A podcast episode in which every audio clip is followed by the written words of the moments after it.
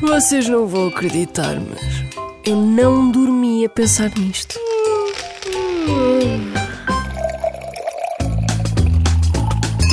Sabe porquê que nunca se brinda com água? Porquê é que não se brinda com água? Porque está a azar.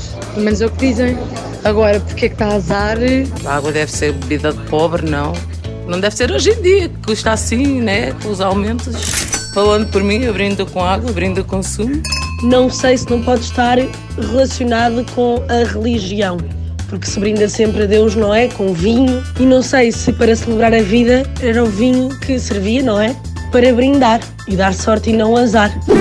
Normalmente, quando se brinda é porque é um momento de festa. E se é momento de festa, a água, que é tal bebida mundana, já não é aceite. E o que ninguém quer é tornar um momento especial num momento corriqueiro e mundano. Pois o samba está animado, que eu quero é samba.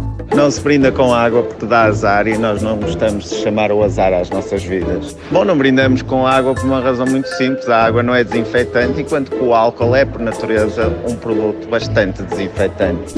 A água só faz mal. Porquê que a água faz mal? Então, compara água com um belo copo de vinho. Diga lá. Ou um champanhe. Diga lá. E o que é que costuma dizer quando faz um brinde? Saúde, que é a coisa mais importante nos dias que correm. Saúde e a seguir sucesso. Pois dizem que dá azar, mas sabemos isso? Temos provas? Na mitologia grega, os mortos que tinham sido castigados com sofrimento eterno tinham de beber água do rio Lete no submundo. Quando faziam isto, esqueciam-se da vida anterior. Quem sou eu? Já não sei quem sou. Por isso, os vivos brindavam com copos de água quando uma pessoa próxima morria. Há quem diga que vem da Idade Média, em que a água potável era escassa e era de fraca qualidade, por isso as pessoas adoeciam quando bebiam água, o que não acontecia com vinho ou cerveja.